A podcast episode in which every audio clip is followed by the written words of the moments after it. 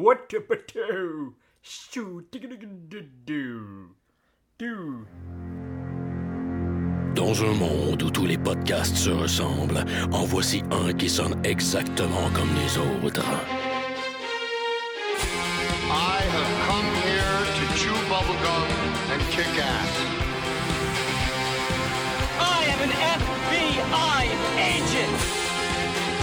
Dernier des podcasts, mettant en vedette Maxime Paiement et Éric Lafontaine.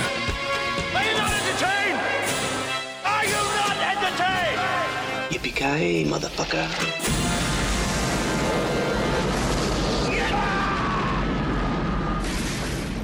Bienvenue au dernier des podcasts. Le dernier des podcasts est le John McLean de la balado-diffusion au Québec. Je, Éric Lafontaine, euh, bois de la Moosehead Lager. Quel classique pour un épisode du dernier des podcasts. Accompagné de mon euh, brother in arms. C'est-tu la Moosehead qui te donne une voix de FM? Hey, hey, ho, ha, hey, ho! Il est lundi, il est pas mal tard, c'est la canicule, fait que... Ah ouais, on est allé s'acheter de la bière à 10h30 le soir. Ouais, c'est c'est quand la dernière cool. fois qu'on a acheté de la bière à 10h30 un lundi soir? ça fait seulement longtemps. On devait être à l'université en train d'écouter des films d'action. Probablement. ben écoute, euh, Maxime Paiement, euh, je bois de la Moosehead euh, que j'ai acheté à 10h30 euh, au DEP à Mhm. côté à Verdun. One down. Fait que winter is not coming. Hein? No, it's summertime! Bout de vierge qui fait chaud. Mais euh, aujourd'hui, euh, on va attaquer. On va faire différent. Ouais, on. Je sais pas pour toi, Eric, mais ma consommation de films, quand même énorme, a drastiquement diminué dans les dernières années au profit de la télé. Je suis devenu un gars autant de télé, de séries télé qu'un gars de, de films. Puis euh, dans les séries qui m'ont fait le plus triper dernièrement, ça, ça faisait un bout de temps que j'avais envie qu'on attaque une série à un moment donné. Puis je pense qu'il n'y a pas meilleure série pour commencer ça que Game of Thrones. Absolument, Game of Thrones. Puis t'as absolument raison. Hein? La manière qu'on consomme la télé, là, depuis juste la- le- que, que le prix du DVD a chuté, puis que tu pouvais comme acheter une série télé complète à 40-30 dollars, ou même la télécharger, là, tu sais. Ou si t'as des bons pushers à la job, euh, Ouais. Euh, je regarde, là, il y a plusieurs années de ça, euh, 24 saison 1. là. Pour la première fois de ma vie, je dévorais un show de télé, là, une saison complète, back à back. dans le span de peut-être En 48 heures. En 24 heures? Non, pas tant que ça. Ça m'avait peut-être- pris une petite semaine, un- peut-être un 4-5 jours intense que je travaillais de, de nuit, puis là, le jour, je me levais, puis euh, je m'écoutais comme 8 épisodes de suite, ainsi de suite. Donc, euh, surtout les 24, là, 24 épisodes entre fait que non, c'est ça absolument. Puis euh, on écoute de moins en moins de films, malgré que on adore le cinéma. Mais euh, la télévision prend de plus en plus de place. Puis on a changé la manière qu'on écoutait la télé. tu sais. Ouais. Puis Ben, la télé, c'est nouveau. La Ce télé a dire- changé aussi beaucoup. Je veux Ce dire. qui veut dire plus d'investissement aussi. Tu sais, je veux dire, les, les séries à gros budget, là, c'est juste complètement démentiel là, maintenant. Que- mais Game of Thrones, c'est c'est une belle. euh, C'est probablement- ouais, c'est un, beau exemple. résultat de ça. hein. Puis c'est probablement une, une bonne occasion pour nous de jaser un peu de télé, ce qui va sûrement se reproduire, euh, euh, j'imagine, au cours de l'année. Breaking Bad recommence bientôt. J'imagine qu'à un moment donné, dans, on pourra se faire sûrement un épisode sur 24. Ouais. Mais bon, J'a- J'avais un peu peur à ce qu'on attaque un show de télé. Mais je me suis dit, y a-tu de l'action? Ben oui. oui. Puis s'il y a du monde qui meurt, ben. Il n'y a pas de ça, gun, mais il y a du monde qui meurt. Il y a des dragons. Il y a de l'explosion. Il y a des On a dragons. vu une explosion Il y y a du genre de napalm médiéval. nucléaire vert. Donc, euh, non, c'est clairement. C'est pas peut-être une série d'action, mais c'est une crise de série, puis là, euh, épique. Ouais. Je pense que c'est- juste ça que ça peut Le être. pire, c'est que je pense que ça serait probablement davantage une série d'action si, malgré leur immense budget, ils en avaient encore plus. Parce Ouais. qu'il y a beaucoup de scènes d'action, de bataille, je pense aux grandes scènes de bataille, qui sont coupées simplement parce que ils pourraient pas, ils pourraient carrément pas euh, arriver à leur fin puis carrément produire la Ah série s'il fallait qu'ils produisent chaque bataille comme ils ont produit la bataille de Blackwater dans la saison 2. Absolument. Donc, euh, écoute, si tu le veux bien, euh, j'aimerais ça que tu me présentes un peu, puis ben, pour le monde qui sont peut-être moins familiers, puis euh, avec, avec la série, malgré qu'on va leur spoiler tout, mais on s'entend que c'est pas si grave que ça. Parce que... Bon, écoute, Présente-nous comment- donc la série, l'histoire, un peu où est-ce qu'on se situe dans, Première avec Game of chose. Thrones. si vous avez jamais vu la série, faites pause. Ouais. Allez la télécharger, acheter ou whatever, comme vous voulez. Saison 1 est disponible en DVD, Blu-ray, et euh, la saison 2 est disponible sur euh, HBO Ouais. ou sur euh, l'interwebs. Fait que faites ça, puis revenez nous voir. Tu sais qu'il y a du monde qui le feront pas, mais c'est pas grave. Pas grave. Maintenant, ceux qui sont encore avec nous, on va se parler de Game of Thrones. Bon, Game of Thrones, euh, j'ai pas envie de résumer l'histoire parce que sinon, on va être ici jusqu'à demain matin. Absolument. Puis ça va faire un podcast de 12 heures, puis je- rendu là, tout le monde Ça va... va faire un audiobook. Mais, euh, mais, en, mais en gros, le, le, le, le setup, je veux dire, ce- ce- cette Mais pour écoute, toi, le setup, euh, pour ceux qui le savent pas, si jamais il en reste encore, euh, c'est l'adaptation d'une série de livres. Ouais. Euh, une série qui va compter au total 7 livres. En ce moment, il y en a juste 5 d'écrits. Puis pour vous, vous donner un peu l'idée de, de, de l'échelle de ces livres-là, chaque tome, en tout cas du moins les derniers trois derniers tomes, là, ils font 1500 pages en montant. What? Ouais, 1500 pages, c'est grosso modo à peu près les trois volumes de Seigneur des Anneaux. Ça, c'est un livre. Puis George euh, R. R. Martin, euh, l'auteur, l'a déjà dit à bien des fans qui ont dit Quand est-ce que tu vas sortir ton livre? C'est comme Fuck you, j'ai pas juste ça dans ma vie, puis ça va sortir quand ça va sortir. Puis il a mis 5 ou 6 ans à écrire le dernier. Puis les deux derniers, ça risque de prendre 5 ou 6 ans aussi. Sauf que, heureusement pour tous les fans de la série, il est aussi producteur et scénariste de la série. Ce qui veut dire que euh, j'imagine qu'ils vont essayer de suivre ratio d'une saison par livre, mais encore là, ça va déjà être impossible à partir de la saison 3. Euh, mais c'est pas grave, on en reparlera plus tard là, quand on va parler un peu de la suite des choses. ça. Mais euh, grosso modo, l'avantage, c'est que peu importe ce qui se passe, c'est euh, la série est en de bonnes mains. Le créateur est à la- il, est, il est pas à la tête de la série, mais il est bien Mais impliqué. il a l'air vieux, il peut-tu mourir comme. C'est ça qui est terrible. Il peut mourir demain matin. il est vraiment vieux. On est fucked! S'il meurt, là. J'espère qu'il a laissé des notes à quelque part. Ah oui, j'espère. Parce qu'il y a du monde qui vont reconstituer ça. Ah, Ou avec un dictaphone, J'espère qu'il a tout raconté l'histoire, là. à- Je sais pas, une carte quelque descendance, ouais, ça. Ça n'a aucun sens. En tout cas, faudrait pas qu'il meure, là. Fait que, Knock on wood. fait que voilà. Fait que- Mais écoute, c'est une belle série fantastique.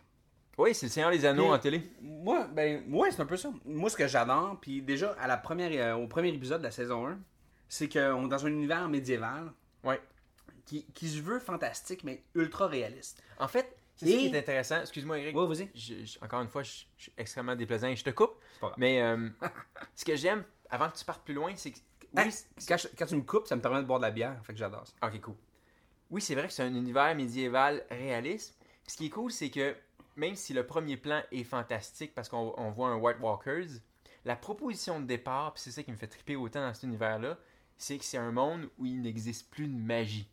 La magie est disparue depuis des centaines d'années. Elle était là. Il y a des fossiles de dragons, il y a des œufs de dragons fossilisés, il, y a, des châteaux brûlés, il y a, il y a- il y a eu autre chose jadis, il y a des légendes, il y a des boogeyman, il y a des whatever, mais la magie, elle a été oubliée. C'est juste devenu une légende. C'est une prémisse tellement écœurante. J'adore tellement ça. Euh, la réémergence de la magie, là, je veux dire, Ouais. juste ça comme prémisse, c'est juste. C'est quelque chose à découvrir, là, tu sais. Je veux dire, ça va peut-être. Ben, c'est, Je sais pas, en tout cas, dans ma tête, parce que c'est pas- nouveau comme idée, ok? Ça, ça, ça a été vu dans le storyline de Shadowrun, s'il y euh, y a des geeks de RPG à la maison, là. Puis dans Shadowrun, il Ou y a de justement- Matrix. Ouais. Ben, je veux dire, c'est tellement. C'est intrinsèquement lié, là. ben, c'est ça, c'est- c'est c'est l'émergence de la magie, tu sais. Puis dans Shadowrun, il y a des nouvelles races Mm. qui, qui sortent de ça. Quand il y a la magie, mais les elfes sortent, tu sais. Ouais. Les, les, les ogres, tu sais, peu importe, ou ainsi de suite, ainsi de suite.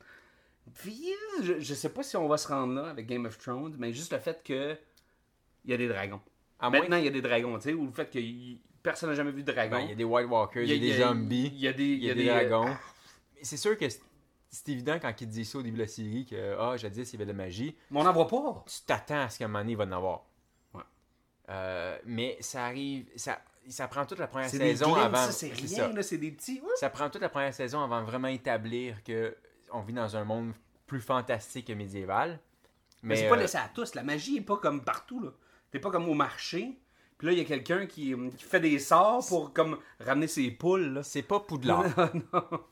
Harry Potter. C'est ça. Fait que de, de la manière que le, le réalisme est traité, de la manière comment la magie est juste présentée, comment ces, ces, ces créatures-là qui sont dites comme fantastiques sont juste interprétés puis juste amenés. Je trouve ça tellement, tellement brillant, tellement juste bien exécuté. Là. Puis à part, Déjà, ça, c'est c'est tight. Là. Puis, puis ça, tu le ressens dès le premier épisode. À part l'élément euh, magie, euh, qu'est-ce qui t'a euh, qu'est-ce qui t'a vraiment accroché dans cette série-là? Dans les premiers épisodes, quand, quand je l'écoutais avec ma, ma fiancée, c'était premièrement, pour moi, la violence très. Tu sais, comme les décapitations, les. les Ouais, c'était blunt. tout, tout était vrai. Tout était très, très brutal, très médiéval. Mm. Et c'était pareil avec la violence, puis c'était pareil avec le sexe. Donc c'est très cru, c'est très HBO. Là. Ok, on Ouais, c'était pas comme Hercule avec Kev- euh, Kevin Sorbo. Puis c'est jamais, c'est jamais au deuxième degré. Tout est assumé. Mm. Donc c'était jamais tongue in cheek, c'était jamais euh, pince sans rire comme euh, comme storytelling. Donc le récit est assumé, l'acting est assumé. Ouais, c'est les- ce que j'ai, c'est, c'est ce que j'ai trouvé génial. Il y a des personnages justement qui sont. euh, ils jouent un peu avec ça, hein, parce que j'ai un exemple en tête. Tu sais, éventuellement, quand euh, euh, Tyron, le nain, Oui. euh, rev- le lutin en revient, revient vers son père avec euh, Braun, le gars qui l'a sauvé, tu sais, avec un duel, pis ci, pis ça. Il y a toujours dans ces, dans ces séries-là, comme dans, ben, dans, ces, dans cet univers-là, comme dans, comme dans Le Seigneur des Anneaux, le voici euh, Éric Lafontaine, fils de euh, Brian Lafontaine et fils de et petit-fils de machin machin, tu sais. Charles-Édouard. Ah bon, ça sonne médiéval. ouais, c'est ça. C'est son vrai nom, mon grand-père. Ce qui me fait rire, c'est que la série rit un peu d'elle-même parce que après nous, nous avoir gavé de voici fils de, fils de, fils de, tu sais, le décorum très médiéval, Mhm. quand, il y a- quand c'est Tyron présente euh, Braun à son père, il est avec une coupe de, de, de barbares, tu sais, fait que c'est voici me tel barbare, fils de tel barbare, whatever, tu sais, un, deux, trois, puis rendu à Braun, c'est voici Braun, fils de. Puis là, Braun, il dit, il regarde, tu sais, le père, Tywin, puis il dit, Oh, you wouldn't know him. C'est ça, c'est, c'est clairement un clin d'œil aussi, le fait que la série se prend pas nécessairement au sérieux, tu sais, même si c'est quand même, c'est fait avec beaucoup de sérieux, mais il y a, il y a juste assez d'éléments qui sont un peu, euh, tu sais, Ouais, mais c'est- c'est-tu la série elle-même qui s'impose ça? Ou c'est certains. Mais tu, tu peux pas imputer ça au personnage non plus? Ou est-ce que oui, tu peux? mais oui, parce que, Parce que la- ça dépend des personnages. Ben, c'est ça. Genre, le personnage comme euh, euh, Jon Snow, qui est comme full emo, là. c'est vraiment un emo. Ah, Ah, je, vais, je vais aller dans le froid et la- les, les ténèbres. Ah. Avec sa coupe de cheveux un peu emo, là. Puis il est Ah toujours oui, habillé oui. en noir. Mais lui, Clairement, là, s'il y en a un qui écoute du The Cure, là, ah, c'est ça, c'est qui se peinture les ongles. Il se peinture les ongles en noir. ça va être Jon Snow. Donc, euh, ben, ça, un personnage comme Jon Snow, lui, il va toujours être vraiment dans son personnage. Mais des personnages comme Tyron, euh, Braun, euh, d'autres personnages comme, euh, je sais pas qui d'autre, là. Renly, même, dans un moindre mesure, le, frère de, du roi euh, Robert, Ouais. qui décède, le gay, bref, son frère gay. Mhm. Euh, il y a un paquet de personnages qui, qui se prennent clairement pas au sérieux, puis c'est, puis c'est le fun, tu sais. Toutefois, il y a énormément de personnages. Il y a beaucoup de personnages auxquels tu t'attaches et tu connais leur nom, ou même tu peux oublier leur nom, mais c'est qu'il y a tellement une masse importante. OK? Il y a peut-être tellement une architecture puis une espèce d'arbre généalogique de personnages qui devient un peu dur, tout se concentrer et nommer tous les personnages. Ah, nommer les personnages, c'est impossible. non. Essaye de me prononcer le nom du gars qui a le face le, le faceless euh, man, là, le dude, euh, le Jacquard, Racard, là, je sais pas quoi, là, le dude euh, qui change de face dans, la, dans la deuxième saison. là. Écœurant. Le, le, le Darkman. L'assassin, là. Darkman. Ouais, c'est ça. On Dark s'appelle Darkman. Puis il y a le, le gros avec euh, qui a peur du feu. Puis une, autre, une autre affaire, justement. On parlait d'une série qui se prend pas au sérieux. À un moment donné, il y a une, il y a une scène avec euh, euh, Tyron qui est en train de fouiller euh, des stratégies. Puis il y a un livre. De, il fouille des stratégies, comment défendre sa cité. Puis il est avec Varys, le gars qui a plus de couilles, puis plus de pénis. Là. Puis, euh, plus de cheveux non plus. Euh, celui qui a plus rien. Avez plus rien. Puis, il y a comme une scène où ce que, il, il essaie de prononcer l'auteur du livre, puis il est juste pas capable parce que justement, c'est la gag. George R. R. Martin, c'est- vraiment. Il, il fait ça. Vraiment volontairement. Il, il- pense à des noms que personne n'est capable de prononcer, justement. C'est ça qui est drôle, tu sais. Absolument, parce que le, je regardais la liste de, de personnages Ah, avant, qu'on prépare l'épisode, OK? Puis là, là, je vois comme, OK, c'est comme euh, Kylie ici. Là, là, je vois son nom. Daenerys Ouais. Targaryen. What? Targaryen. Puis là, Targa- Puis là, je sais, je l'ai, je l'entends tout le temps, Ah. mais je l'ai jamais dit. Là, je le lis, j'essaie de le dire. Targaryen? Targaryen. Targaryen. Ça, c'est genre le truc que si j'étais en train de lire, tu sais, quand tu lis, tu as une petite voix dans ta tête, là. Ouais. Je serais comme. Je lis tellement lentement que c'est sûr ça ferait ça, tu sais. Je, je- ah, Je suis content d'avoir quelqu'un à la télé qui me dit comment prononcer les mots. Lannister, ça c'est facile. Lannister. Ouais, excellent. Stark aussi, Ned bon. Stark. D'ailleurs, ça, c'est un weird nom. Ned. Tu sais, dans, dans, les anneaux, c'est Aragorn, Legolas, Mhm. Gimli. Mais t'as pas un, un John Smith au milieu de ça, là. Ned, Ned. Stark. Ned Stark, on dit, c'est comme un genre le, le- le personnage de la Married with Children, genre l'espèce de père de famille euh, Ouais. middle class là. Hey Ned, hey. Me semble que. C'est le voisin. Mais, ok, Ouais, vas-y. ça, on parlait des personnages. Deux choses. La première des choses, c'est que c'est ça qui est dur au début quand tu commences à écouter une, une série comme ça à HBO. Puis HBO sont vraiment forts là-dessus parce qu'un, ils ont, des budgets- ils ont beaucoup de budget, fait qu'ils ont moyen de se payer ben des personnages. Parce que euh, scoop tout le monde, mais euh, avoir beaucoup de personnages, c'est beaucoup d'argent en télévision. C'est pas comme au cinéma. Fait que, Parce qu'il y a un, un- un minimum euh, salaire minimum payé là, qui Voilà. est quand même assez euh, intense. aux, aux, États-Unis aussi, il y a des syndicats et tout. Mais bref, on rentre pas là-dedans, là, c'est de la poutine. Mais tout ça pour dire que au début, c'est un- pour ça que c'est souvent lourd commencer des séries comme ça parce que tu sais plus qui est qui, qui se prononce comme qui. D'ailleurs, un détail, là, mais il y a des personnages qui ont été changés de nom entre le livre et la série parce que en termes de sonorité, et non pas à l'écrit, mais en sonorité, ils se ressemblaient trop. Fait que euh, les producteurs ont des.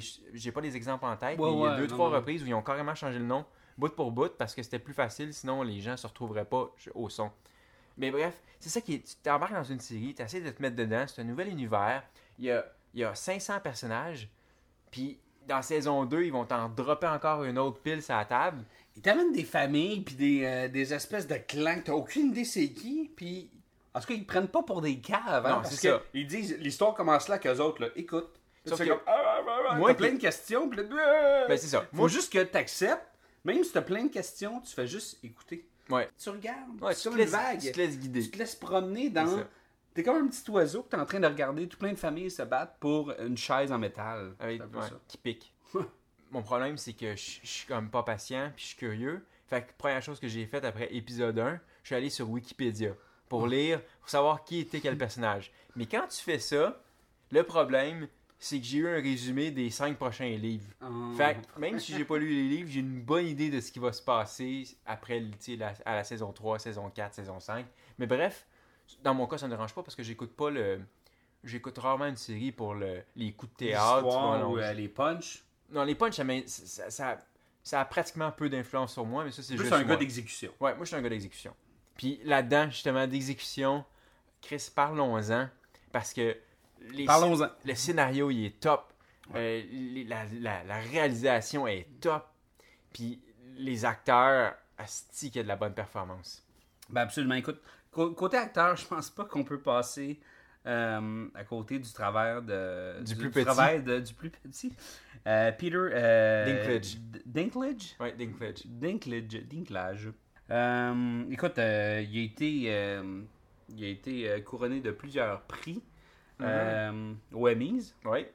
Euh, meilleur acteur, machin, machin. là. Donc, vous, go- vous googlez ça. là. Encore une fois cette année, là, avec la saison 2. Là, Mais c'est ça qui est cool dans la saison je 2. serais, je serais très, très, très surpris. Parce que ce personnage-là, OK, du nain, appelons-le le nain, là, Tyrone, c'est ça? Tyron. Tyrone. Tyrone, c'est plus comme black. Ouais. Fait que Tyrone, c'est plus nain. C'est plus nain. Peu- pardon à la maison, j'ai offensé euh, des petites personnes ou euh, des personnes euh, afro-américaines. Mais ce que je veux dire, c'est que ce personnage-là, dans la première saison, il était très hédoniste. Très, je veux boire, je veux avoir du fun, je Yeah. veux juste fourrer, ok? C'est un nain qui fourre. Déjà, ça, c'était fucking écœurant, ok? Et c'est le meilleur acteur, et c'est le meilleur personnage. Et dans la saison 2... Et c'est celui qu'il faut le plus. Oui, absolument, là, ok? Et, tu sais, je veux dire, c'est un noble, euh, mais c'est l'enfant rejeté par la famille parce que lorsqu'il est né, Il a pas de il a but. tué sa mère parce que sa mère, tu sais, comme la reine, là, est morte comme en, en lui En donnant la vie, ouais. et ainsi de suite. Fait qu'il est comme... euh, Fait que lui, Ben- pour lui, son arme, c'est son éducation.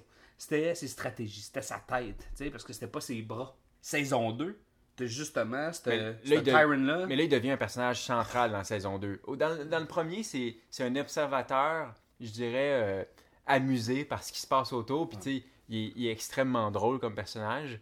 Puis, c'est pas compliqué, là. Dès qu'il est dans une scène avec un autre personnage, un autre acteur, c'est toujours la meilleure scène Il de l'épisode. Il vole il tout. vole l'écran, là, il date tout le monde. Là. Puis en plus, il est super bien écrit. Là. Écoute, euh, Ah. c'est le texte aussi. Là, tu sais. Je pense que c'est pour ça que j'ai aimé autant la saison 2, euh, même si j'ai adoré la saison 1. Mais c'est parce que j'ai dans la saison 1, il était, il était un peu un personnage euh, secondaire. Dans la saison 2, il, il est vraiment. En fait, c'est, le personnage principal.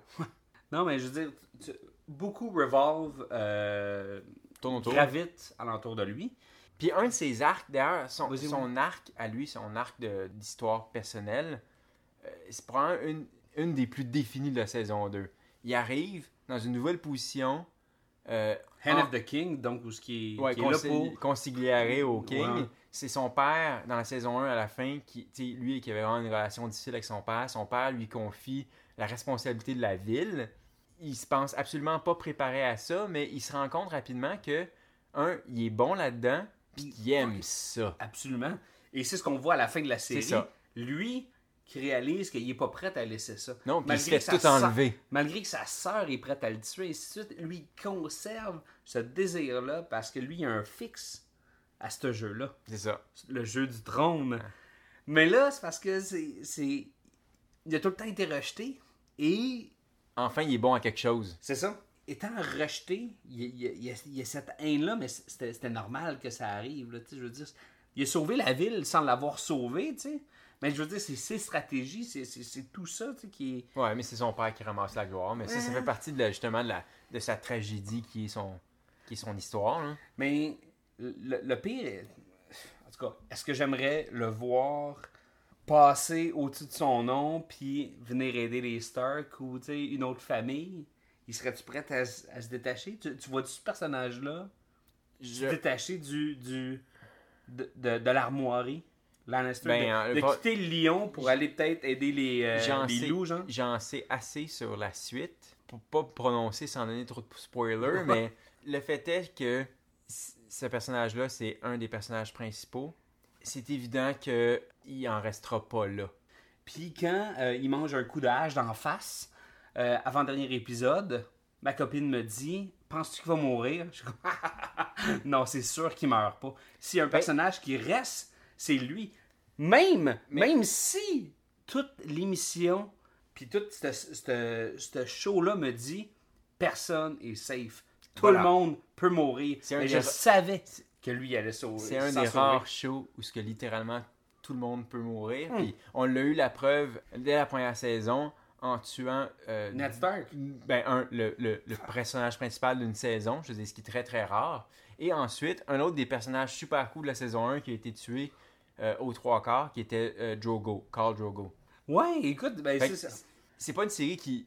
Il y a beaucoup de martyrs Puis il y a- d'autres choses qui s'en viennent. au là. sein du scénario, tu sais. garantir qu'il n'y a personne de safe dans cette saison-là. Mais c'est une guerre. C'est vrai. Hey, J'aimerais ça qu'on parle de, de Khaleesi puis Drogo, tout ça. Saison 1.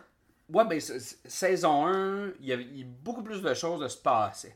Mais je pense que tout ça, c'est une belle histoire pour euh, le personnage de, de Emilia Clarke, en fait, qui joue Khaleesi. Moi, je la connais sous le nom de Khaleesi. J'aime mieux son nom de, de gitan euh, des sables. là. C'est- Je, me souviens pas de la- il, y a, il y a tellement de lore, il y a, te- il y a- il y a tellement de noms, là. Enfin, peu importe, c'est que la, la Targaryen, qui, qui est maintenant connue sous Khaleesi ou la mère des dragons, et ainsi de suite.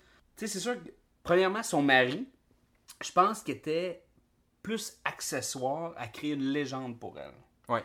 Avoir été forcé de marier cette espèce de guerrier-là est allé ouvrir une dimension chez, ce personnage-là qui était En fait- nécessaire à sa destinée. Ouais, c'est ça. Et le, le- au niveau du scénario, son jeu d'acting n'est pas incroyable, ok, mais Ça dépend des scènes avec qui elle joue. Ouais. Mais au niveau du scénario, ce personnage-là, là, je pense que c'est lui, c'est euh, le personnage qui a le, le- qui a le plus beau learning curve. C'est celui qui a la plus belle hyperbole vers son, sa destinée. En tout cas, à date, là. Moi, mon problème avec ce, avec ce personnage-là, c'est c'est- c'est plus une question de scénariste, en fait. C'est que les scénaristes ont un peu droppé à la balle dans saison 2. Ouais, ils ont- Ils, ils savaient pas trop quoi en faire avec ce personnage-là. Puis le problème avec... euh, un des gros Ils ont problèmes... placé un crise de gros plateau. Ben, parce qu'un des gros problèmes avec euh, Game of Thrones, c'est que... Il n'y a pas Euh, assez d'épisodes. non, non, mais ça va, les épisodes. C'est parce que c'est pas juste ça, c'est qu'ils tiennent à de faire avancer un petit peu toutes les histoires. Ouais. Il y a- la preuve, il y a un seul épisode depuis le début de la série en deux saisons qui se concentre sur une seule histoire, puis c'était l'avant-dernier épisode de la saison 2, c'était Blackwater, où ce que on est tous sur la guerre euh, autour de la cité, la, la- la siège de la cité. Ou euh, King's Landing. Normalement, on fait comme 5 minutes avec eux autres, 10 minutes avec eux autres, on revient 5 minutes avec eux autres, on repart ailleurs, puis il y a beaucoup de personnages, il y a beaucoup de lieux à visiter, puis ce qui fait en sorte Mais que j'ai aimé ce call-là qui garde ça uniquement sur King's Landing. That's it. Oui, puis de- c'est quelque chose qu'il devrait faire normalement plus souvent à l'avenir. Mhm. Mais le fait que il y a deux personnages qui étaient extrêmement primordiaux à la saison 1, qui étaient Jon Snow et, euh, et, et Khaleesi, qui avaient tellement peu rien de, de peu de choses à faire dans la saison 2, puis ça a tellement été dilué sur 10 épisodes que j'ai l'impression que les deux personnages faisaient littéralement du surplace. En fait, ils faisaient littéralement du surplace. Non, une était pognée à Quart, l'autre était pognée euh, l'autre bord du mur. Puis, à un moment donné, jusqu'au dernier épisode, je commençais à en avoir plein mon calice de troc de Where are my dragons? I'm a mother of dragons. Puis ça venait là. Ça, tes- tweets aussi. hein. ouais, ouais, ça, ça m'irritait. Sauf que le dernier épisode de la saison 2 est venu sauver, Ah, oui, est oui, venu sauver ce personnage-là. Parce que Cal ici, c'est des plateaux. Comme personnage, là, c'est c'est des big steps. Ah ouais. C'est- C'est pas graduel. Non, c'est ça. Au début, là, tu fais comme. C'est toi, ah, quand tu parlais de parabole, moi je vois un escalier. who's that? Ouais, c'est ça. Euh, tu sais, je- je- met- mettons trois étapes. Là. Elle qui rentre dans le bain au début, début, début, et épisode 1, 2, 3. Ouais, une conne là, innocente. là, tu vois comme, oh my god, euh, c'est la fille de l'autre, ok, ainsi de suite. tu sais. Il semble avoir, tu sais, chez elle, une, Quelque chose de quelque chose spécial. de spécial. ouais. Mais c'est tout. Fin de saison 1, elle est avec les œufs, elle a perdu son mari, machin, tu sais. Elle est au milieu du bûcher comme une, une sorcière qui Ouais, brûle. avec Darth Vader. Elle sort avec des dragons. Elle a, elle a survécu au bûcher. Complètement épique comme scène. Tu fais comme Oh my god, c'est le meilleur personnage au monde, tu sais. Juste parce que elle fait naître les dragons, tu sais. Elle-même est, air quote, magique. Écœurant. Saison 2, comme on disait, il se passe fuck all. C'est même plate, elle se plaint, elle se plaint, elle est comme, est comme perdue, elle est comme dénudée. bébé. Et, euh, on voit pas ses seins. Euh, c'est comme. C'est juste, c'est juste dommage parce qu'elle est mal exploitée. Puis tu sens que elle-même, le personnage, se cherche. sais. Ouais, puis le pire, c'est qu'elle est hyper importante parce que la, la série s'appelle euh, A Song of Fire and Ice. Fait que c'est pas trop dur, là. Je pense que si vous l'avez déjà vu deux épisodes de cette série-là, vous êtes capable de catcher que Fire, c'est elle au sud, Ouais. avec ses dragons qui s'en vient. Puis Ice, c'est les White Walkers qui descendent avec leurs zombies. Mhm. Puis au milieu, tu vas avoir Westeros qui va être pogné, puis ça va être le, le bordel. Puis à travers tout ça, ils se battent en plus pour un trône de métal qui ne voudra plus rien dire quand les deux vont atterrir en même temps. Absolument. Mais Parce que c'est la magie qui va tout surplanter. là. T'as des fucking zombies, genre, puis t'as des fucking dragons, là, genre. Fait que. Monde qui sont là avec leur politique au centre, là. C'est ça, ça va, ça va chier éventuellement. Puis c'est pour ça que ce qui est un peu dommage, c'est que tant qu'à moi, j'aurais aimé mieux quasiment de moins la voir, puis que concentrer son histoire en un épisode ou deux, Mhm. juste parce que à un moment donné, c'est juste ça étire l'élastique un peu trop. Heureusement, la finale était plus intéressante, puis je sais pas, dès qu'elle était avec... Saison 2, euh, payoff vraiment euh, immense lorsqu'elle reprend possession de ses dragons. En tout cas, Ouais, elle fait- puis elle voler ses dragons. Elle reprend un peu son, son mojo aussi. Puis l'autre chose avec, c'est que en termes d'acting, mais Emilia Clarke, dès qu'elle joue avec Jason Mom- euh, Momoa, le gars qui faisait Khal Drago, Ouais. ça, tout de suite, elle prend une coche en termes de jeu. Je veux c'est pas une, belle chimie entre les Ouais, deux. c'est ça. Tu vois qu'ils se complètent. Voilà. Pas juste en tant que Mais personnage, carrément, quand mais en tant qu'acteur, c'est juste. Puis, le fait de les revoir réunis à la fin de la saison 2, c'était, Ouais, c'était cool. Dans le rêve, c'était. Oh, c'est cool, tu sais. C'était intéressant. Je Fait, sais pas. Fait que ça, c'était pour, euh, c'était pour euh, Khaleesi. Sinon, euh, quel autre. euh, Hey, je vais te. Le danseur. ben, Celui qui c'est- apprend. C'est Rio. Oh my god! Je sais pas de, de quelle tribu il est. Il vient d'un pays, justement, ils en ont parlé. Tu sais, à un Ouais, très rapidement. quand- euh, quand la, Shay- pe- la petite Stark, c'est ça. euh, euh, elle, do- en tout cas, elle se fait donner un coins par son assassin, tu sais, euh, que, que- en tout cas, machin, machin. Lui, il vient du même pays que Sirio. Puis il drop son nom, puis j'étais comme, oh yeah, meilleur personnage au monde!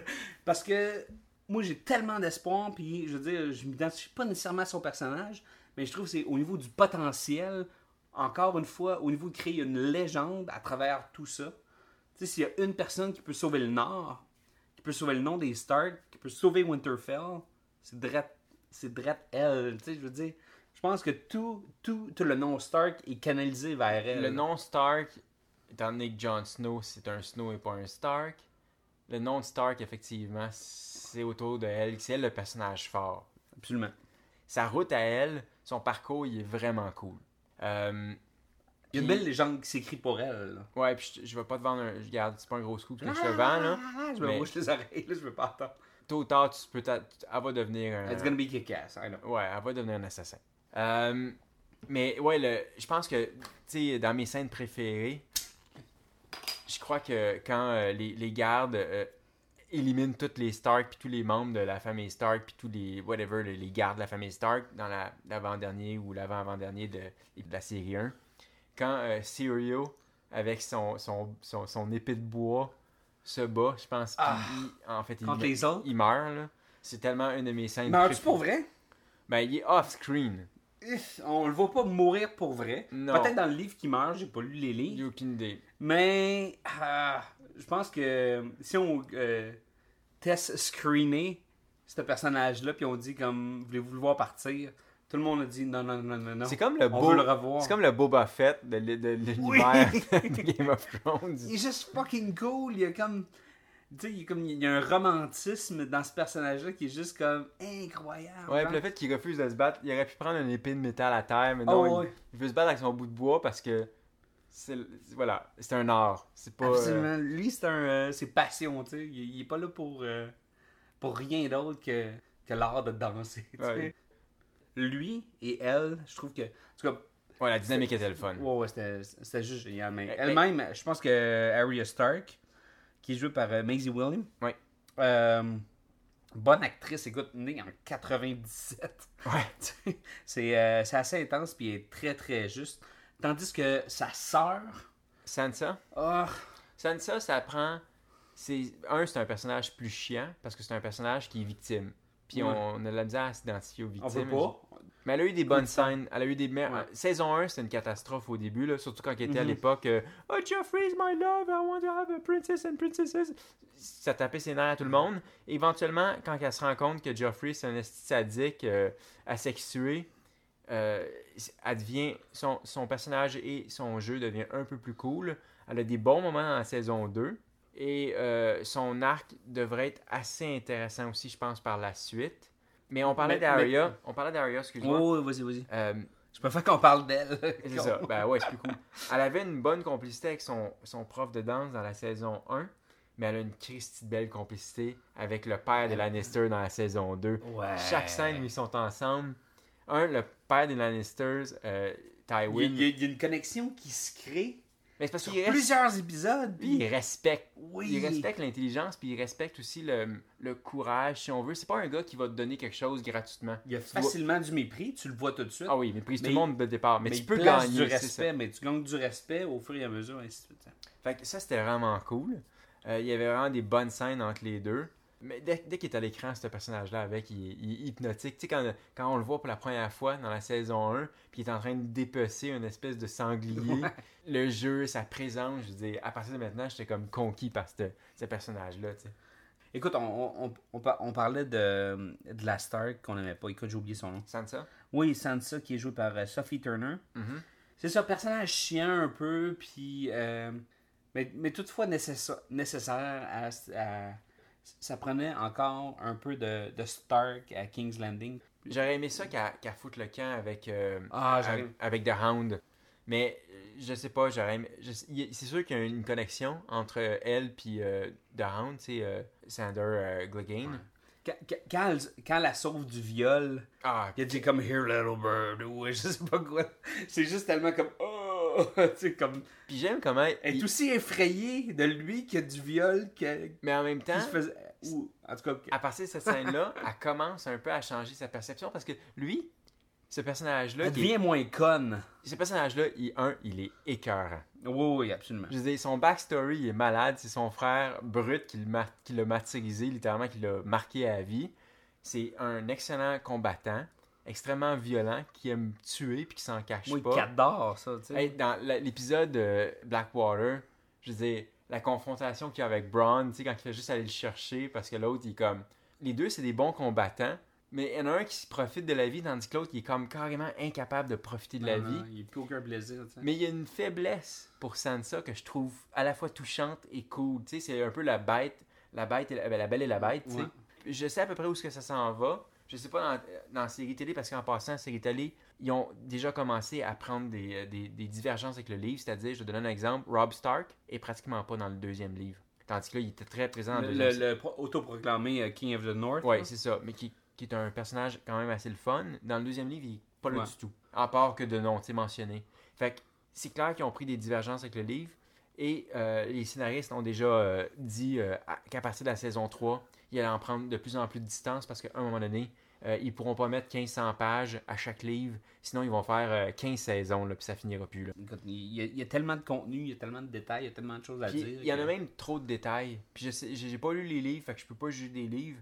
Mais mon impression est que c'est c'est peut-être un peu trop chargé aussi comme livre, puis ça doit diminuer un peu l'intérêt de l'histoire. À un moment donné, il y a des détails que, oui, c'est le fun, là, c'est un environnement qui est riche, mais à un moment donné, il faut, si tu veux que ta série télé soit le fun, là, Mhm. faut que tu resserres un peu ta patente. Puis, parce que moi, comme, comme, comme spectateur, il faut que je faut que je tripe sur des personnages, puis il faut que je m'attache à des personnages. Puis le fait de, de voir trop peu, trop, de saupoudrer tout ça, fait en sorte que je suis pas capable de m'attacher à aucun personnage. C'est un facteur super important, ça. Comme tout ce qu'il y en a qui produisent des séries, qui décident de développer des histoires, et ainsi de suite. C'est de bâtir des personnages attachants. Et ce show-là est capable de le faire à plusieurs niveaux. Je, vais- je, vais- je, vais- je vais me voir dans Jon Snow, comme euh, je vais me voir dans. euh, Tyron. Oui, ou Arya, tu sais. Mm. Sauf dans Jeffrey. Non, Geoffrey, il Il y a weird. un personnage que j'haïssais plus que Jeffrey, ok? Puis que tu commences à aimer. Non, on parle pas du même. Mais toi, tu parles de qui? Moi, je parle de son, mais je parle de son fucking père. Oui, mais c'est ça. Kingslayer. Ouais, dès, dès que le Kingslayer s'est fait prendre prisonnier, il y a une, une espèce de de- d'humilité. Ouais, sais, il- on lui a coupé littéralement ses ailes parce que c'est un gars, il l'a dit dans saison 2, là. Je dire, c'est sa seule raison d'être. C'est la seule chose à laquelle il est capable de faire. Tu sais, on parlait de, de, de Tyron euh, qui, qui cherchait, qui a fini par trouver sa vocation. Ben, euh, Jamie Lannister, c'est la même affaire. Sa vocation, c'est, c'est, c'est un excellent combattant. Puis sa job, c'est, c'est, c'est, c'est- c'est un guerrier. C'est, il faut qu'il, il faut qu'il s- Ben il se batte. Puis le fait qu'il Son seul défaut, c'est qu'il fourrait sa sœur. oui. Mais il l'aimait. C'était de l'amour. Ouais, mais elle est quand même correcte, sa sœur. It's not TV, hein. It's HBO, mon gars. Ouais. C'est Non, que- HBO qui a autant d'inceste. Mais c'est ça, je veux dire, mais toutes les story arcs, tout, tout, tout est relié. Quand, quand justement Jamie et euh, la, la mère de Jeffrey, rappelle-moi son nom. Euh, Cersei? Oui, ben, tu sais, comme ils sont en train de baiser dans la tour et que le jeune Stark les voit et Jamie le pousse Ben, c'est ça qui déclenche. C'est ça qui déclenche toute la merde. Sinon, euh, quoi d'autre? euh, Ben, attends, attends, attends. Je, je, je euh, personnage que j'haïssais plus que Jeffrey. Oui. Ben, en fait, ce que je voulais dire, c'est. Je sais pas, je, je me souviens pas de son nom, mais c'est le fils d'une des reines dans une espèce de château Ah, fucking perdu. ah. Puis où La- il, la- a- la il a sœur- comme, il a comme 12 ans, puis là, comme il se fait allaiter encore, là. Puis il est comme fucking retard. Ah! Sérieux, là, j'aurais pu en décapiter un, là, été lui, là. Ah oui, il est terrible. C'est un peu la série des pires mères ever, quand tu y penses. Caitlyn, c'est une terrible mère. Ouais. elle chie sur Jon Snow. Ok, c'est pas, son- pas son fils, mais quand même. Elle l'a jamais aimé, ça c'est clair. Puis clairement, Ah, elle fait des choix de marde elle fait des choix de merde. Elle pense juste à sa fille. Elle pense jamais à ses gars. Non. Tu as remarqué? Oui. Et elle a été, elle- tu sais, comme, elle, elle a, est venue, est allée contre le King of the North, puis elle a libéré Jamie juste pour sauver sa fille. Pour potentiellement peut-être sauver sa fille. Dégueulasse. Mauvais choix. Choix impulsif. George R. R. Martin, là, je pense qu'il y a des issues avec sa mère. Ah, c'est clair. Je ferme la parenthèse, continue. Parce que Cersei, c'est une fucking folle. ouais. Tu sais, Arya, c'est la seule fille cool, puis c'est un tomboy. Ah, j'aime bien Brienne aussi. Brian. L'autre tomboy. La fille géante, là. Ah! Ben là, c'est même pas une femme. Je pense, là, c'est la blonde à l'espèce de balafré, là, qui a peur du feu. What's his name? Je suis vraiment pas avec les noms. The là. Hound? Oui, The Hound. Mais elle puis The Hound pourraient faire un couple. Je sais pas, mais honnêtement, je vois une... Pensez, pensez. Mais justement, dans le dernier épisode, on voit clairement un, immense respect se développer, justement une connexion entre euh, Jamie Lannister puis Brienne. Parce que au début, il- lui, il a, carrément, il la méprise ouvertement, tu sais. Puis dès qu'il se rend compte que, ah, est capable de se défendre, tu sais. Tabarnak, Mais elle- dégomme, tu sais, elle dégomme des Stark. Ouais. Du monde qui se battent pour le Nord. Puis elle, elle sert pas les Stark. Ah, elle sert la folle. Elle sert la mère Stark. Kathleen, tu sais. Puis comme actrice, euh, elle me surprend. Parce qu'au début, bon, c'est la, première, juste. la première fois qu'on la voit, je trouvais un peu. euh, quand quand euh, Renly s'est fait assassiner par l'espèce de Smoke Monster qui, a, qui a Oh. Et 40 passes de magie, hein. Quand on parlait de petits glimpses de magie, Ah ouais, là, là, c'est plus un glimpse, ça. ça c'est une espèce de shadow euh, assassin killer, là, qui est comme un genre de. Mais tu sais, euh, quand Renly se fait assassiner, je dis. je- Elle crie au meurtre comme si c'était comme l'amour de sa vie. On sait que c'est pas l'amour de sa vie, c'est juste qu'elle, elle a voulu toute sa vie servir un seigneur. On lui a toujours dit non, t'es une fille, tu feras jamais ça. Elle se fait enfin donner sa chance, puis littéralement, comme 48 heures Tellement après, loyal. il se fait, il se fait décapiter. Je pense qu'il m'aurait fallu comme juste une scène de plus, juste avant, pour me, me faire comprendre à quel point son rêve c'était de servir. Elle nous le dit, mais j'aurais aimé ça le sentir. Mais c'est Je l'ai pas senti. Mais on, on l'a senti à sa décharge après, quand elle, elle- elle- Beau. elle offre son, son sabre à Caitlyn. C'est là qu'on comprend la relation qu'elle avait par rapport à cette job-là de servir un seigneur. Mais il m'aurait fallu avoir ce- cette information-là, ne serait-ce qu'une Ouais, scène ouais. avant. Ben c'est ça, mais tous ces personnages-là sont placés dans des situations très dures. C'est une série super déprimante. hein. Non. C'est Autant Breaking Bad, mais oui, je veux dire, c'est pas. C'est pas. Tout va mal. C'est pas feel good. Puis, quels sont les motifs de chaque? Ah, ben, ils sont justement, chaque personnage a sa propre motivation, puis comme il y a des personnages, il y a bien de la motivation. Tu sais, on prend Varys, le- celui qui s'est fait chopper les gosses, puis la bite. Ouais. Lui, justement, il ne sert, il complote, tu sais, c'est comme, euh, c'est vraiment, c'est un petit schemer. Sauf que son seigneur, c'est la ville. Il ne sert que la Que- ville. Exact. Puis il va tout faire, quitte à tuer n'importe qui, ou bouger n'importe quelle pièce sur l'échiquier, pour que la ville soit sauve. Puis, ah, mais ce personnage-là, là, cette espèce de douche-là, là, genre, qui a été comme accueilli par les Stark, là. Puis là, là, qui est allé reprendre Winterfell au nom de sa famille. Theon Greyjoy. Puis qui a au- aucun respect de nulle part, là. Et qui va se retrouver comme dans la- les Chevaliers de Colomb, là, au bord du mur. T'es comme, oh my god! Tu sais, je veux dire, Son personnage, il, il est un. j'adore son personnage, Mais- mais, je l'haïs Il était, viscéralement. il était gossant cette, cette année quand même, là, Ouais. parce qu'il est trop victime de tout. Mais. C'est un adolescent. Autant le. Pur adolescent. Ben, le P. Ah ouais, petite parenthèse. Dans les livres, les- tous les personnages sont beaucoup plus. Tout moins les enfants sont tous beaucoup plus jeunes que dans la série. Mais si dans la série, euh, je- ça avait beau être HBO, là, mais si euh, Khaleesi avait vraiment eu l'âge qu'elle avait dans le livre, là, Elle avait 14 il ans. y aurait beaucoup de monde qui s'irait en tôle parce qu'il aurait écouté cette série-là, puis qui posséderait une copie de cette série-là. OK? Mais bon, on vient à ce que je disais. Le personnage, il, est- il est frustrant parce qu'il... Moi, je l'aime, mais il est frustrant quand même. C'est un personnage frustrant, comme tu disais.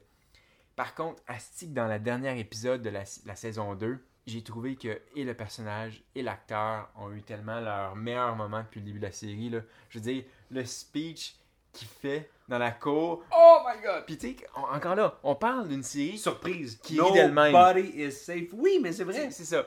Tu sais, on les a vus depuis Braveheart, les speeches de à cheval, puis on va triompher, puis Mais ils prendront jamais notre liberté! Puis là, pff, il se fait knocker, puis le gars il va dire après, hey, c'est un, mais c'est un bon speech pareil. C'est justement, c'est ça. Une série qui se prend pas au sérieux, justement. Puis, ah, c'est hyper il- brillant, c'est- tellement bien écrit. C'est tellement bien amené. Puis c'est tellement bien réalisé. Puis le chef-d'œuvre, je pense, c'est probablement. Il y a, il y a plusieurs grands moments de, de bravo de réalisation. Je pense que mes trois préférés, je t'avais nommé là, dans aucun ordre particulier, c'est probablement un, la scène de décapitation de Ned Stark. que Ouais, j'avais trouvé écœurante, comment les enfants qui étaient là pour, pour- comme témoins, tu sais, euh, Arya qui était montée sur la statue, Sansa qui était forcée de regarder, euh, je disais, tout ça, je trouvais ça génial. Ensuite, j'ai adoré tout l'épisode de Blackwater. La bataille de Blackwater était incroyablement bien chorégraphiée. Je veux dire, je sais plus combien de, de, batailles qu'on nous montrait pas, tu sais, qu'il y avait toujours un personnage qui était knocké, puis qu'on voyait pas la bataille. C'était comme un, un- stratagème de scénarisation, tu sais, un peu intelligent pour nous permettre de, de nous dire qu'il y a une bataille, mais pas la voir. Et le jour où il nous montre une bataille enfin, euh, je dis pour une série télé, là, on verra plus jamais ça. Blackwater, ça avait comme aucun sens. Toute la préparation qu'on fait à le, le Rain of Fire, Ouais. c'était. Tu sais, je veux dire, c'était. shit. Non, non, mais c'est ça. Au, au début, on rentre, puis on, euh, on voit, on voit euh, Tyron qui, euh, qui se voit placer devant toute l'espèce de, de, de solution, l'espèce de, de, de potion, tu sais, Ouais, là, qui, qui, qui est comme du napalm ou un genre de. Du napalm de cochon. Ouais. Et quand tu vois l'exécution, puis les bateaux exploser, puis l'espèce de genre de cheval de Troie au milieu de la baie, là, tu sais, Ouais, devant King's Landing. Braun qui arrive avec son arc, puis c'est super bien shooté. Il crisse une flèche, ça enflamme en, tout. tout en plus, pète. il, il glisse du, euh, de l'incompétence de Jeffrey ou, euh, comme juste. Ouais, là, ça, ça, ça cohardise. Qu'est- Qu'est-ce que vous faites? euh? C'est comme. Ça paye off à tout plein de niveaux en même temps, puis je veux dire. Puis tu sais, on parlait de speech justement. Tyron, son speech, c'est cool parce qu'au début, dis-toi que ces speeches-là, on a tellement vu dans des films, tu sais, dernièrement Ouais. avec Excalibur, puis tout ça, puis blablabla. Mais ce qui est cool dans celle-là, c'est qu'au début, même Tyron, il, il, il croit même pas à son propre speech. Il se convainc à mesure, parce qu'au début, il était comme, personne l'écoute, tout le monde s'en va. Puis il dit comme, euh, faites-le pas pour euh, votre roi, faites-le pas pour euh, fuck la ville, faites-le faites-le pour vous, faites-le pour vos femmes, fa- faites-le pour votre pour l'art que vous voulez garder, vous voulez pas vous faire piller, tu sais, bref. c'est- ce qui fait que, fuck that, on va se battre chacun pour soi, mais ensemble, tu sais. Bref, moi aussi, j'y croyais à son fucking speech à la fin. Si on va, si on s'éloigne un peu plus, puis on regarde l'univers de la télévision, il y avait un manque dans le fantastique. Ah, un manque? Je pense que C'est pas un manque. il y avait rien. En fantastique, je veux dire, il y avait quoi, Hercule? Je pense à Xena. Tu sais, je veux dire, Ben, il y a, c'est il y a- ça, Hercule, y a-tu- Xena, y a-tu déjà eu quelque chose? Spartacus... Rome, peut-être? Ben, Rome, qui était à grand budget, mais qui était pas... C'était euh, beaucoup de monde en sandales. Ouais. Tu vois, je l'ai même pas écouté, puis c'était comme... Non, c'est pas mal Rome. Mais, en fait, il y avait rien qui avait vraiment occupé... Le phénomène qui s'était produit euh, en cinéma avec Le Seigneur des Anneaux, il y avait jamais rien qui avait repris cette, cette pôle-là tu sais, à la télé, avec raison, parce que ça, ça coûte fucking cher. Je veux dire, Showtime aurait pas pu se payer ça. euh, Jamais. AMC aurait pas pu se payer ça. Il y avait juste, tu sais, s'il y a quelqu'un qui pouvait faire ça, c'était les gens de HBO. Tu sais, Cable TV, ok, mais même la Fox, même NBC, Ah, jamais. il aurait pu... Check, ils ont fait des tentatives. NBC a fait comme The Cape. Tu te souviens de The Cape? Là, je Euh, pense qu'il y a eu comme quatre épisodes de ça. À peu près. pire chose au monde, tu sais, ils disent, ah, ok, on va, on va aller euh, rejoindre le démographique comme nerd geek, là, tu sais.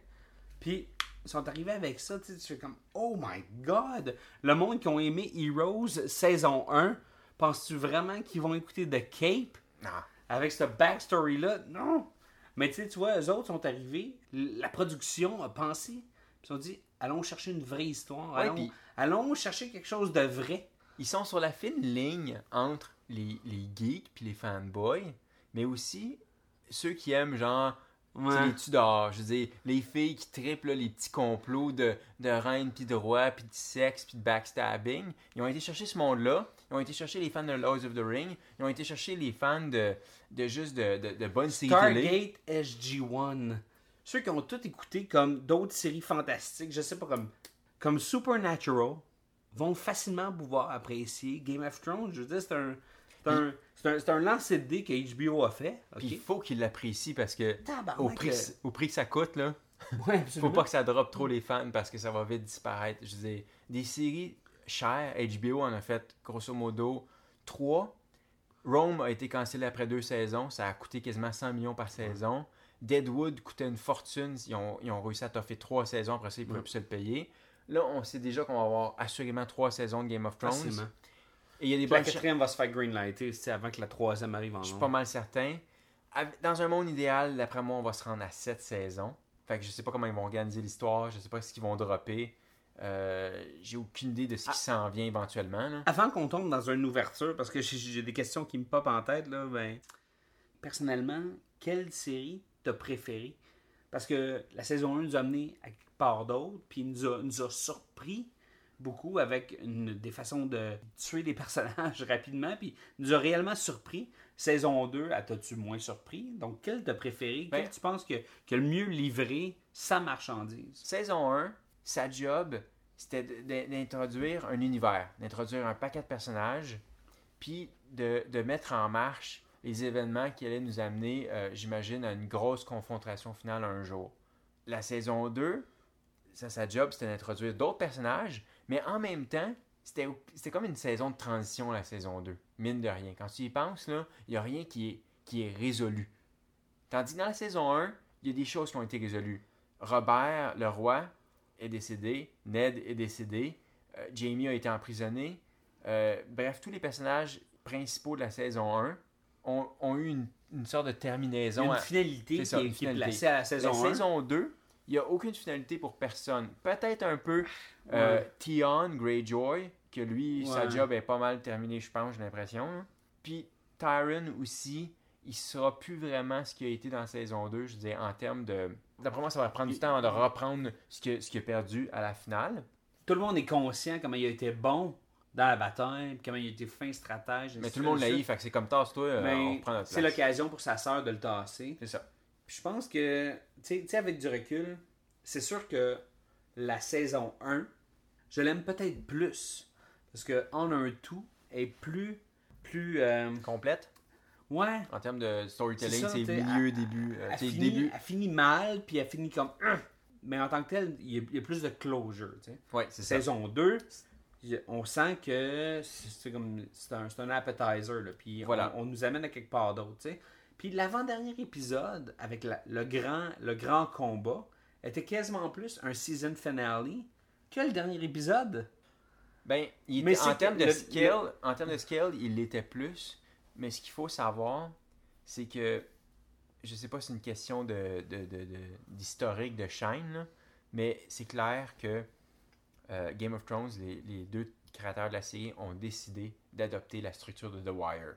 C'est-à-dire que The Wire, tu reviens de Wire. ben, c'est le template, c'est la meilleure série de tous les temps. The Wire, le meilleur, l'épisode où il se brassait le plus de choses, c'était toujours l'avant-dernier. Puis ils s'en cachent pas. euh, Game of Thrones, là, ils ont décidé d'adopter cette même structure-là. Le gros épisode, ça va toujours, saison après saison, qu'il y en ait 7, qu'il y en ait 4, qu'il y en ait 15. Sauf toujours le être- final? Ça va toujours être l'avant-dernière, Même le final? même le final. L'épisode final, c'est pour closer des Ça arcs être- narratifs Ça et être relancer ou l'ouverture. ou l'ouverture à la saison prochaine. Ouais, mais écoute, euh, je veux dire, c'est une autre raison pourquoi Game of Thrones est une excellente série. Ah, une série historique, là. Je veux dire, ils feront. Ouais. Tu sais, autant au Battlestar Galactica, tu sais déjà que ça va être la meilleure série de sci-fi ever. Je veux dire, c'était La juste- nouvelle, là. Ouais, ouais, la nouvelle. Oui, absolument, ouais. Jamais personne va pouvoir, d'après moi, égaler ça ou avant longtemps, juste parce que ça a été fait avec tellement d'intelligence, puis tu sais, tellement bien fait, bien écrit, avec une bonne mythologie, puis bref, Ouais. original et tout ça, bien joué. Ça n'a pas été trop long non plus. Des bons acteurs, et ainsi de suite. Ben, c'est pour ça que Game of Thrones, j'ai l'impression aussi que ça va être une série avec cette importance-là pour son genre. Probablement encore plus parce qu'il y a eu encore moins de séries de ce genre-là. Puis là, la barre est crissement haute. La seule chose que j'espère, oh my god, oh my god, oh my god, un, J'espère que la série va pas se faire canceller en, en air d'aller.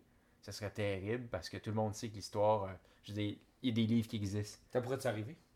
Ah, ça pourrait facilement arriver. Tu penses? Chris, au prix que ça coûte, il faudrait pas que le monde drop. euh, Là, ça va bien, les codes d'écoute sont bonnes, là, mais si le monde euh, arrête Si d'écouter. le monde là, décroche. It's gone, man. Puis it's- ça, va, ça va partir et ça va partir vite, ça coûte trop cher.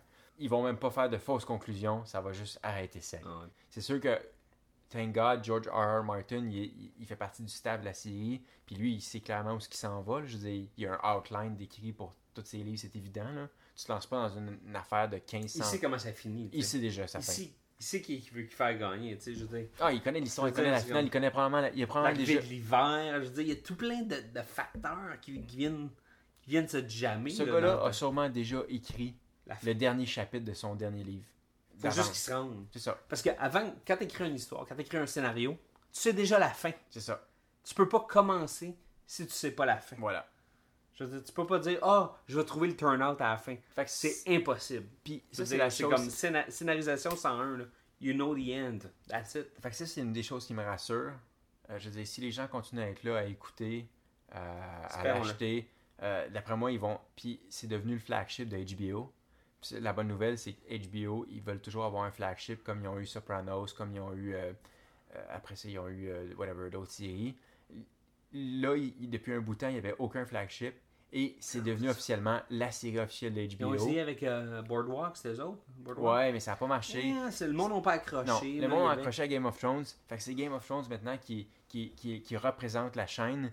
Ils vont pas la dropper pour un oui ou un non. Au contraire, HBO euh, a souvent tenu des séries de bouts euh, qui marchaient pas du tout, comme The Wire, justement, un exemple, juste parce que critiquement, euh, c'était bien vu, puis ça redore, ça redore le blason HBO, sais, quand ils font des merdes comme True Blood. fait qu'ils ont besoin, ils ont besoin des Game of Thrones. Fait que je suis pas Ouais. trop inquiet. Si le monde sont encore à l'écoute, ils vont se rendre jusqu'au bout. Est-ce que le bout, ça va être 7 saisons, 10 saisons? J'en ai aucune idée. D'après moi, ça va être. euh, J'ai l'impression que ça va tourner autour de 7 saisons. Tu peux-tu imaginer que ça va se faire sur 6 saisons avec deux films? Hmm, des films, ça pourrait arriver si ça devient vraiment populaire, mais je pense pas. Donc, tu penses pas que ça serait un produit qui pourrait vivre ensemble ou. euh? Ouais, mais non. Non, parce Ouais, que peut-être, mais à voir. Ça Ouais. pourrait être possible, mais je préfère pas. Je préfère le pace d'une série que le pace d'un film. Puis De toute façon, on va, le con- on, on va le consommer comme un. On serait frustré d'avoir un film. non, mais deux heures. conclure ça. C'est comme deux Moi, épisodes. je veux fucking 12 heures de contenu, puis Ben je oui, veux le taper back à back, là, tu sais. En tout cas, écoute, j'ai pas peur pour la série. Je suis confiant que les gens vont embarquer. Il y a, il y a un hype définitif. Il y a un manque total en télé. Dans ce genre-là. Il y en a pas. En de dire, fantastique, tu parles. C'est excellent. Je veux dire, hey, écoute, on, on organiserait peut-être un marathon de un 20 heures de Game of Thrones, hein, puis il y, a du- il y a du monde qui le ferait, là, Ah, tu c'est sais.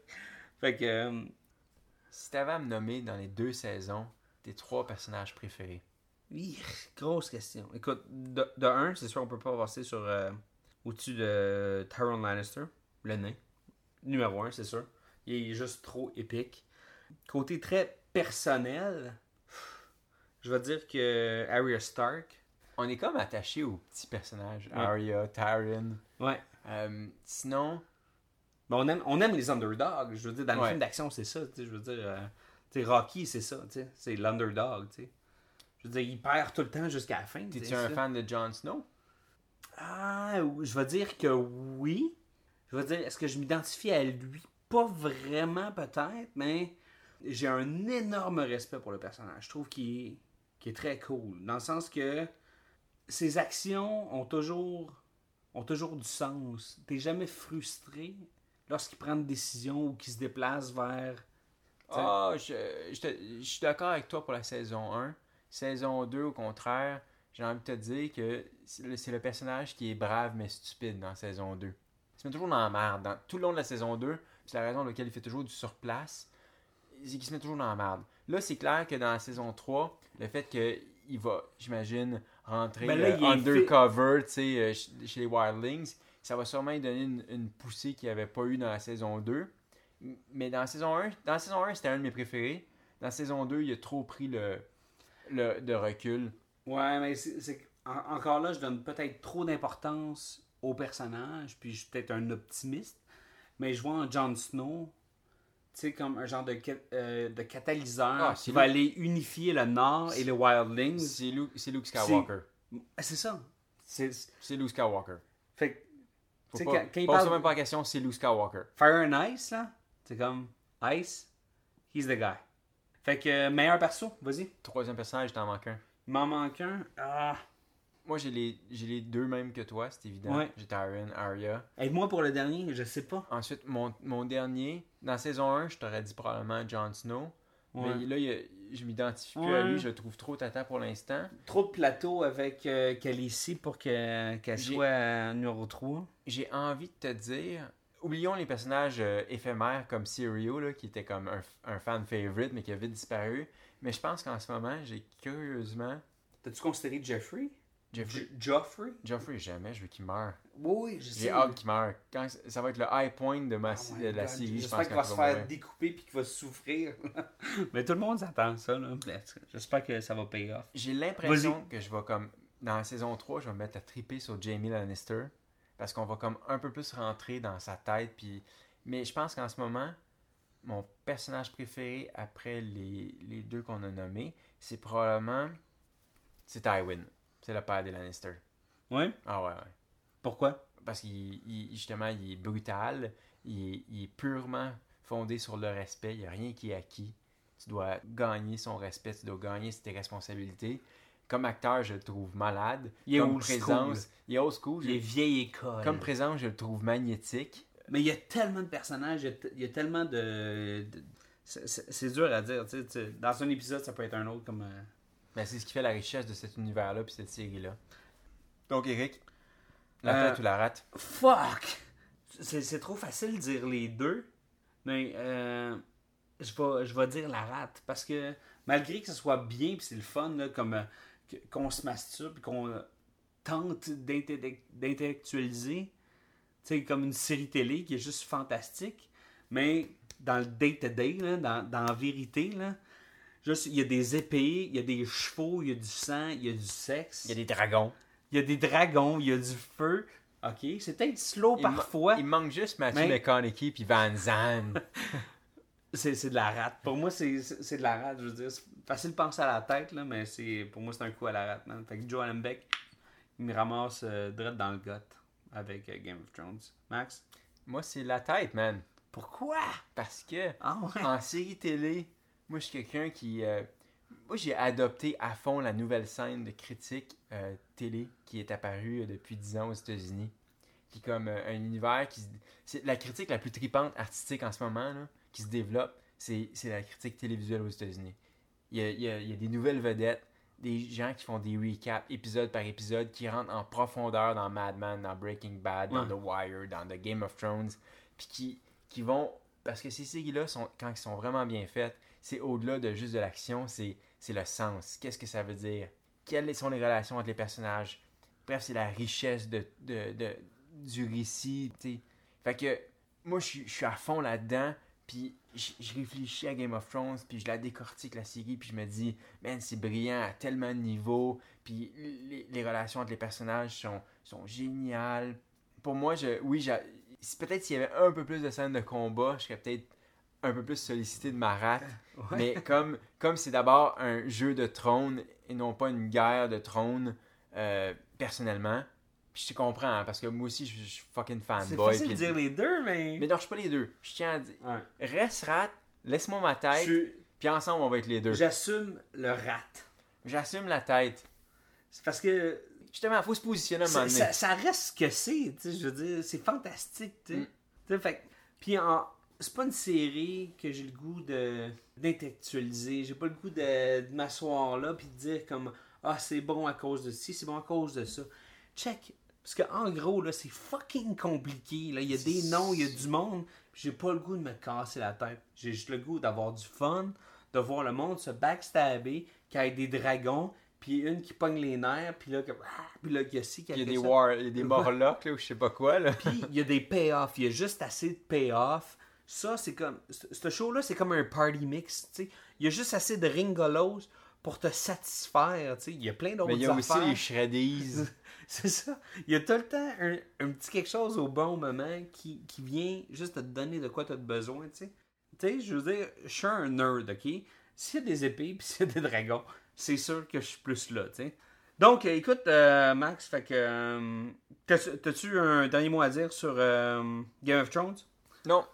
Fait On va sûrement y revenir, euh, j'imagine, euh, au cours de la saison 3. C'est une série importante. Écoute, si vous avez écouté ce podcast-là au complet et que vous avez pas vu une seule minute de Game of Thrones, préparez-vous à quelque chose de fucking épique parce que cette série-là a clairement quelque chose à dire et a sûrement. Écoute, J'ai l'impression que si la série pouvait toffer jusqu'à 6, 7 saisons, d'après moi, la finale, il y aurait un hype aussi gros que Lost.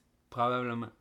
C'était vraiment une des finales les plus hypées des, des 10 dernières années. là. Ça serait un genre de Super Bowl, peut-être. Ben, en tout cas, pour moi, peut-être.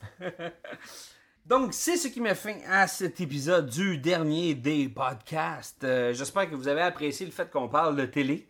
C'est pas dans notre habitude, mais vu qu'on est des gros fans de médias overall, c'est probablement pas la dernière fois qu'on va parler de télé. On est des gros fans de cinéma et aussi de télé. Tant que ça tire, tant qu'il y a du monde qui meurt, Tant qu'il y a des têtes coupées, ou s'il y a des gars dragons, en tout cas, particulièrement des dragons, on est comme Euh, partis ces dragons. là, on, on risque d'en parler. Donc, euh, hey, laissez-nous vos, euh, vos commentaires sur Twitter, ce serait très, très, très apprécié. Vous nous suivez à Dernier des podcasts, vous nous suivre personnellement à Strict9, S-T-R-Y-C-H-9. Max, on te suit simplement at. Maxime Paiement. Ben oui, En un mot. Tout simplement. Donc, euh, on se voit très prochainement pour un autre épisode du Dernier podcast. podcast.